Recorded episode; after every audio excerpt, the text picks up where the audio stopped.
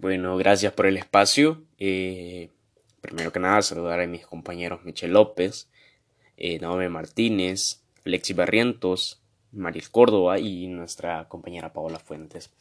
Gracias por este espacio y eh, bueno, la verdad es que yo también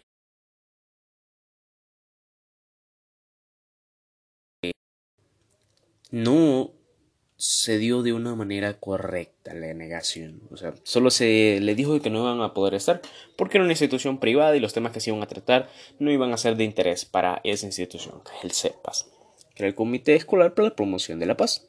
Entonces, creo que no es la manera de negación para empezar. Si se hubiera negado una razón más justificada de una razón por la cual ellos no podían estar, hubiera sido eh, la forma más asertiva.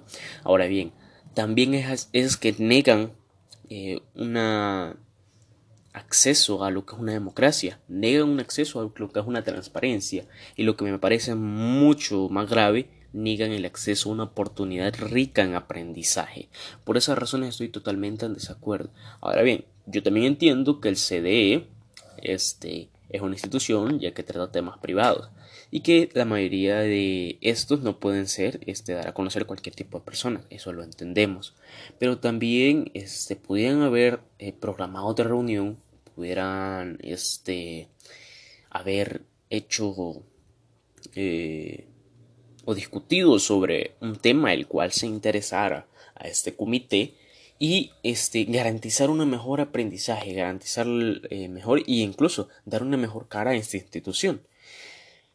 Pero no lo hicieron. Entonces, por ese sentido, negar esa democracia, de negar esa transparencia, que es algo que creo que me parece demasiado importante, y lo peor, negar esa oportunidad de aprendizaje, estoy en totalmente desacuerdo con esa posición.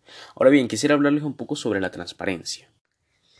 Bueno, como ya sabemos, existe una transparencia, este, política pública. Entonces, en esa transparencia depende de que haya información que sea accesible disponible para todos los usuarios.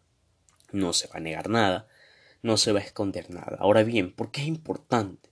Porque una eh, transparencia política pública va a ser transparente si es comprensible, si la información va a estar disponible, si se va a garantizar eh, aquel derecho de acceso a la información pública y si se va a, salvaguardar la protección de datos personales de aquellas personas solicitantes. Además, este se va a llevar a unas cuentas claras y los ciudadanos van a saber en qué papel desempeñan en esa política o en esa eh, sociedad. Entonces, por eso creo que es algo muy importante la transparencia. Y vamos con mi compañera Michelle, la cual me gustaría saber su punto de vista.